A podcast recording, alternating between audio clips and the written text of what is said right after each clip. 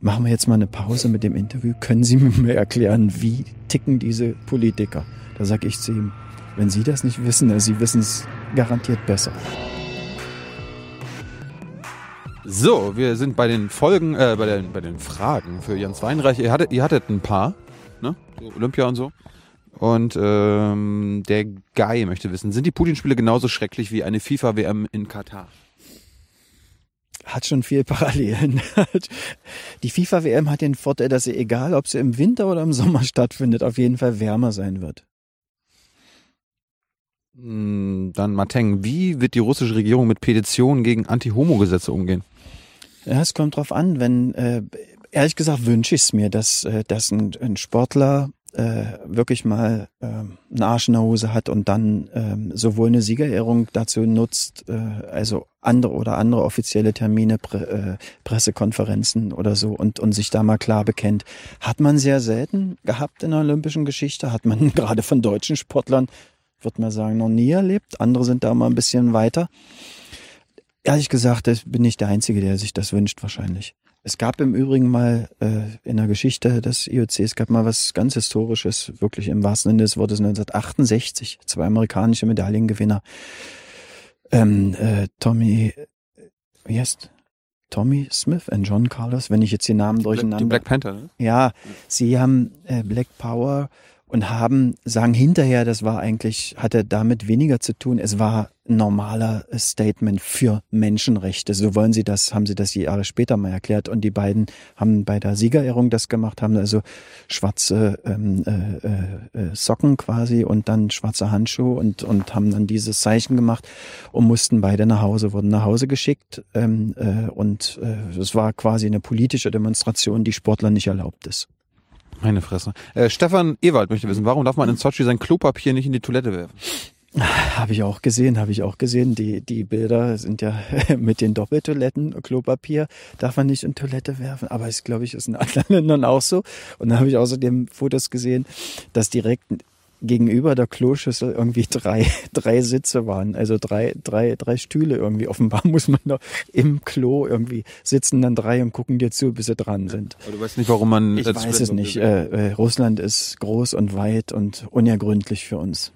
Dann möchte Queenies wissen, warum sind die Spiele so teuer? Kann man das nicht auch billiger machen und den Rest für was Sinnvolles ausgeben? Absolut, absolut. Das äh, bitte weitergeben an Wladimir Putin.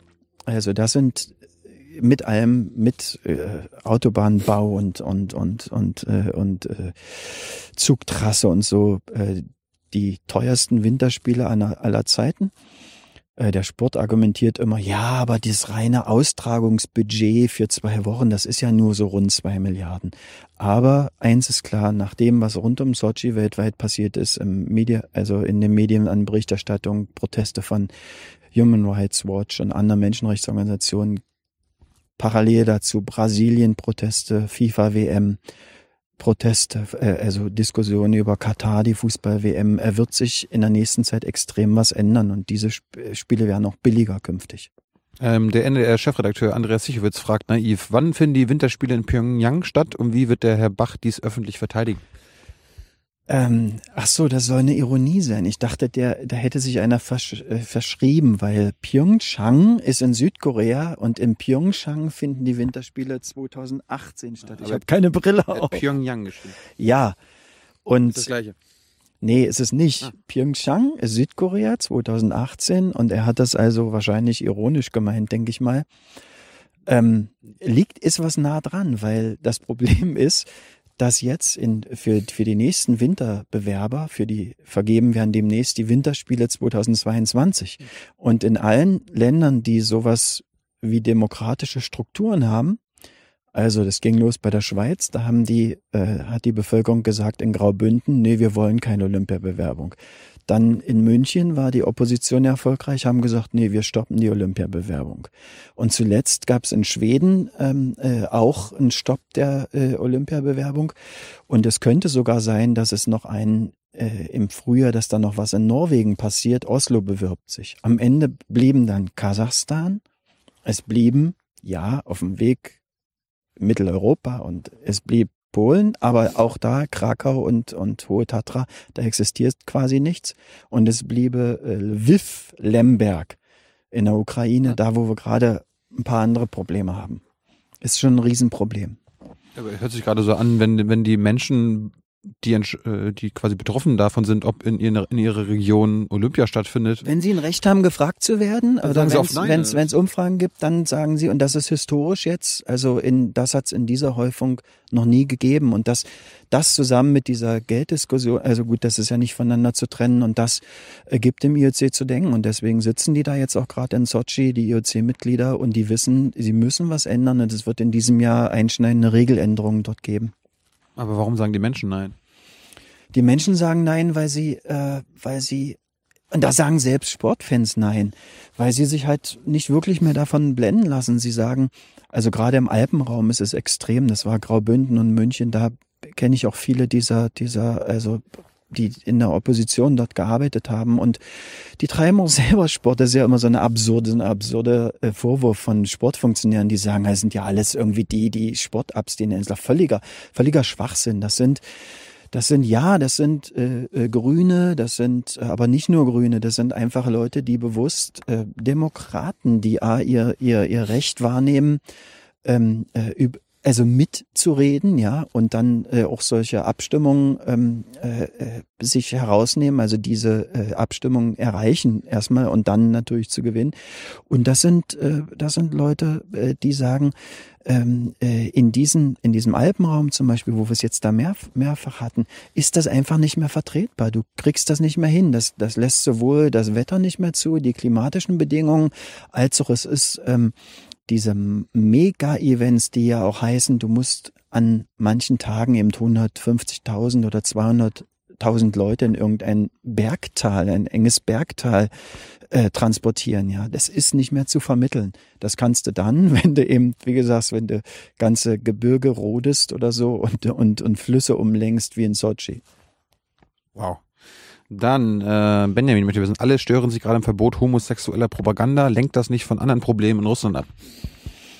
Ja, kann schon sein, aber äh, ja, tut mir leid, kann ich jetzt so, so sehr nicht viel sagen. Ist ja auch nicht nur das, ist ja auch nicht nur, Entschuldigung, ist ja auch nicht nur das Anti-Homosexuellen-Gesetz. Ich meine, äh, wir hatten zuletzt auch die Diskussion, da ist auch so ein bisschen der Fokus drauf, jetzt rede ich schon fast wie ein Sportfunktionär, auf die Bezahlung äh, Bezahlung der Arbeitskräfte da in Sochi, dass es im Prinzip ja nicht nur in Katar bei der, äh, äh, in, äh, sondern auch hier quasi so eine Art Arbeitssklaven gab, dass dort Leute Da sind sie Freiwillige.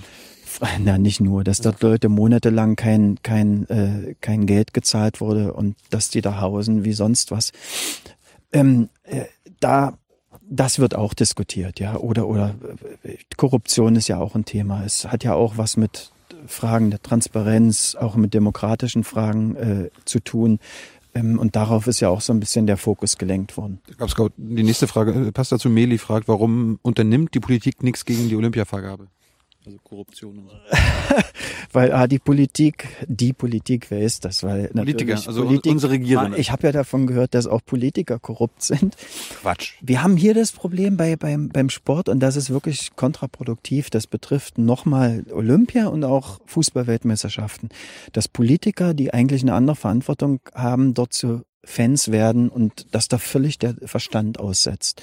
Also ähm, die scharen sich dann darum, irgendwie auf diese Ehrentribüne äh, zu, zu kommen, ja, und, und, und bei, und hat man in Deutschland damals auch beim WM-Endspiel 2006 bei der WM, ja, es war eben ganz wichtig, ähm, dann äh, beim Endspiel ein Ticket zu bekommen, ja, für, für Gerhard Schröder, der kurz zuvor dann abtreten musste und Merkel hat übernommen bei 2005. Man sagt ja bis heute, für Schröder war das Schlimmste daran, dass er, dass er nicht nochmal Kanzler wurde, war, dass er bei der WM nicht der Boss ist, ja. Und da, das, das, das sind so Themen. Mich hat sogar mal Sepp Blatter, der Fußballweltpräsident, ich habe mal ein Interview mit ihm gemacht, war bei ihm zu Hause. In dem Moment bringt ihm da so ein Bote, äh, damals ein Brief vom deutschen Innenminister von Otto Schilly und der fragte mich dann, machen wir jetzt mal eine Pause mit dem Interview, können Sie mir erklären, wie ticken diese Politiker? Da sage ich zu ihm, wenn Sie das nicht wissen, Sie wissen es garantiert besser. Was, was, was wollte Also- Chile denn? Ach, die hatten damals Streit über, über die, äh, über die zusätzliche Eröffnungsfeier der WM am Vorabend der WM, die dann am Ende, glaube ich, am Brandenburger Tor stattfand. Ähm, will nicht alles verraten, aber die Situation war schon absurd, weil ich dann natürlich zu Blatter sagte, ah, komm, Sie müssen mich doch nicht fragen, ist doch, äh, ist doch nur, weil Sie haben die doch an der Hand, Sie ziehen die am Nasenring durch die Manege, weil Sie, Sie winken mit den WM-Endspieltickets, ne, und alles ist gut. Also, da vergessen die Politiker äh, eigentlich äh, oft alles und haben eben über die Jahre zu oft also diese unfassbar frechen, verkommenen Forderungen der Sportkonzerne erfüllt. Ja, die, die dann immer gleich nach Staatsbürgschaften verlangen, nach Milliardenbürgschaften. Das haben, hat die Politik bis jetzt einfach so ohne, in Deutschland hatten wir das auch bei der Olympiabewerbung München 2018, einfach unterschrieben, ohne dass es äh, die letzten sauberen Ausarbeitungen gab, ohne dass was Transparenz war, transparent war. Das ist die Kälte, wenn ich mich ständig hier verspreche. Und das haben die Bürger jetzt in Bayern dann äh, für 2022 das erste Mal in Deutschland mal gestoppt. Äh, Maria, wusste eigentlich das ERC nicht, dass in Sochi ein subtro subtropisches Klima herrscht? Das wussten die schon, aber äh, da haben eben dann halt doch äh, andere Kategorien den Ausschlag gegeben. Das wussten die schon. Das hatte sich rumgesprochen. Hanna will wissen von dir, was würdest du einem Sportler raten, wie er sich in Sochi verhalten soll? Als Mensch, ja? und mit ein bisschen Arsch in der Hose, nicht nur an Sport denken und dann vielleicht einfach mal ein Signal geben. Das wäre toll. Was meinst Ich bin überzeugt, dass das auch manche werden, ich äh, tun werden. Ich hoffe, dass es auch mal ein Deutscher wirklich mal den Arsch in Hose hat und mal ein paar vernünftige Worte sagt zu all den Themen, die wir hier besprochen haben. Aber, aber, aber Sportler sagen da mal oft, ja, Sport hat da nichts mit Politik zu tun. Ja. Wir, wir, wir haben da, wir halten uns da raus. Das ist auch, das ist äh, äh, Sportler, Funktionäre sagen auch oft immer über Sportler, Politik darf nicht auf dem Rücken der Sportler ausgetragen werden. Genau. Aber alle Sportler sind doch auch irgendwie politische Menschen, oder? Weiß ich nicht. Ähm, alle Sportler gehen wählen und äh, sollten ja, wenn sie nicht nur, äh, sollten sich ja auch das, den Luxus einer eigenen Meinung gönnen. Also ich würde es mir ganz, würde es mir wirklich wünschen, dass sich auch ein Deutscher dazu mal äußert. Von anderen, aus ein paar anderen Nationen erwarte ich's. Hm. Sind heutzutage die Idee der Spiele als friedlicher Völkeraustausch und die massive Militärpräsenz zu vereinbaren? Ach, das ist, äh, weiß ich nicht, dieser friedliche Völkeraustausch, ja, muss man. Äh, Mega-Events und Sicherheitsmaßnahmen, denken wir nur an diese G7, G20 und G sonst was Gipfeltreffen, ja, ist immer ein Wahnsinn und äh, seit 9-11 noch wahnsinniger. Äh, lässt sich nicht verhindern. Ich habe das selber mal bei Olympia erlebt. Ich habe mal hab mal erlebt, wie eine Bombe hochging in Atlanta 1996 bei den Sommerspielen.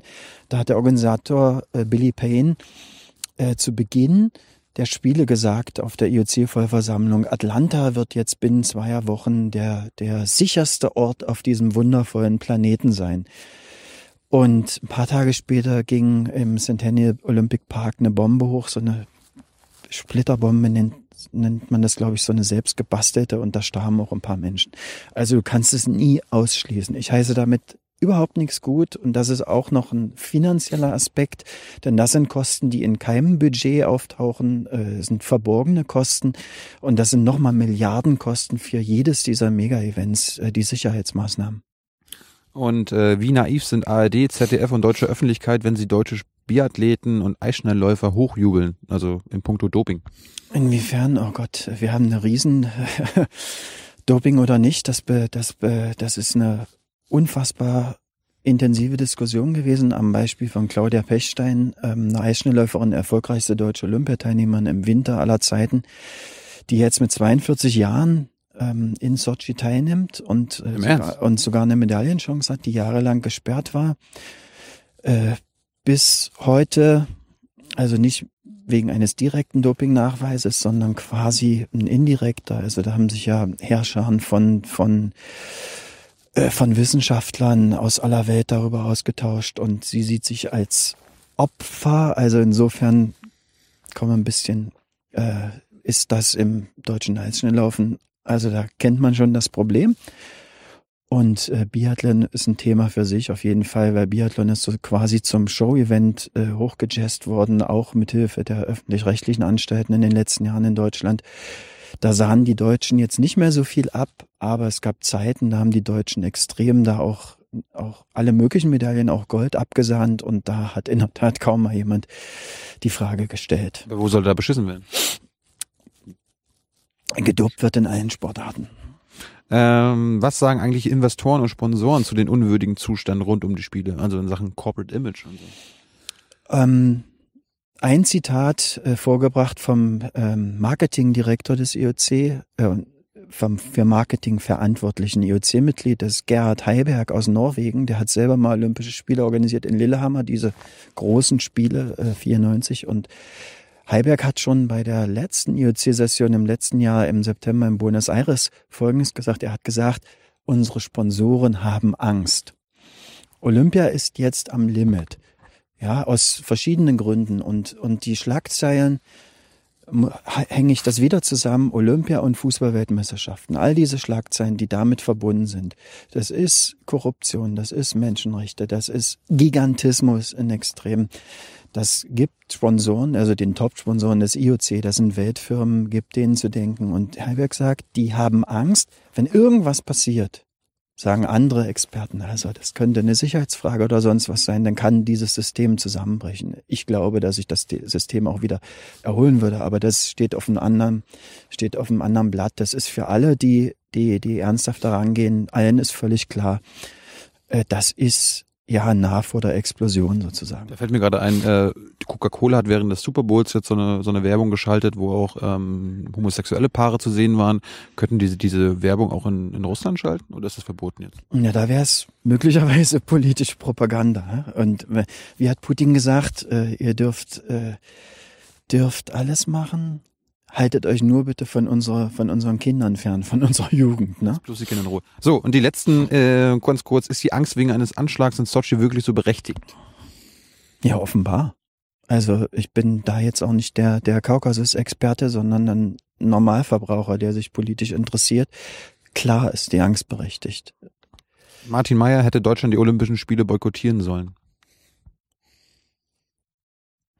Nee, aber andere. Es man hätte sowohl Sportverbände als auch die Politik und, äh, und auch Sportler hätten sich in, hätten andere Maßnahmen quasi finden können. Maßnahmen ist schon zu technisch äh, formuliert. Das mag an der Kälte liegen. Wege. Andere Wege und andere Äußerungen und, und, und klare Äußerungen, ja einfach mal einen richtigen Standpunkt zeigen können. Und die letzte von Roland. Äh, in, Im Sochi Reporters Guide kritisiert Human Rights Watch das IOC dafür, dass es Menschenrechtsfragen nur an das Organisationskomitee weiterreiche und selbst offenkundig falsche Erklärungen der russischen Behörden ohne weiteres akzeptiere. An welchen Stellschrauben muss gedreht werden, damit sich das IOC in Zukunft nicht mehr aus der Verantwortung stehlen kann? Das ist sehr, sehr schwierig, weil äh, ich verstehe die Frage total und es ist auch äh, so ein Thema, was ich immer bearbeite. Bloß, es gibt nur ein Grundgesetz, was dieses Business bestimmt. Das ist die Olympische Charta. Und wer legt die Charta fest? Das legt das IOC selbst fest. Ja, also insofern beißt sich da. Die machen sich die Regeln selbst. Die machen sich die, die machen sich die Regeln selbst. Ja, sie werden äh, das ist auch eine Eigenschaft, habe ich beim letzten Mal von dir gelernt, äh, ist also eine Eigenschaft vom Sport an sich, oder? Also das ist Sport ist Sport ist so die letzte Bastion in der Welt, die, die können die Regeln selbst machen. Ist in, in, in weiten Bereichen ein rechtsfreier Raum. Also das, was du und ich äh, nicht machen dürften, wofür wir verknackt würden, äh, wofür selbst ähm, äh, Weltfirmen, ja, ähm, Siemens Korruption oder so mal Beispiel Milliarden zahlen müssen, dann irgendwie ähm, das gilt für die meisten, nee, das gilt für Sportverbände nicht und, und immer auch noch nicht für die Top-Funktionäre in den Sportverbänden. Hat sich nichts geändert. So, das heißt, ich nehme aus dieser aus diesem Interview mit, ähm, Jens und ich sollten irgendwann Sportfunktionäre werden, weil dann können wir das machen, was wir wollen. Und da müssen wir garantiert nicht äh, in dieser Kälte hier stehen. Da werden wir noch gewärmt von unten. Genau, dann kommen alles, alles. Jens, ich bedanke mich ganz herzlich. Gern geschehen. Du darfst dich jetzt wieder äh, in deine wärmende ha Behausung begeben. Genau. Und äh, wir sind jetzt hier, das ist, da ist Sochi, ne? Das ist Sochi und ich weiß gar nicht, Dagestan hinter den, hinter den Bäumen. Ja. Gut, wir müssen unseren Flieger erwischen. ciao. ciao. ciao.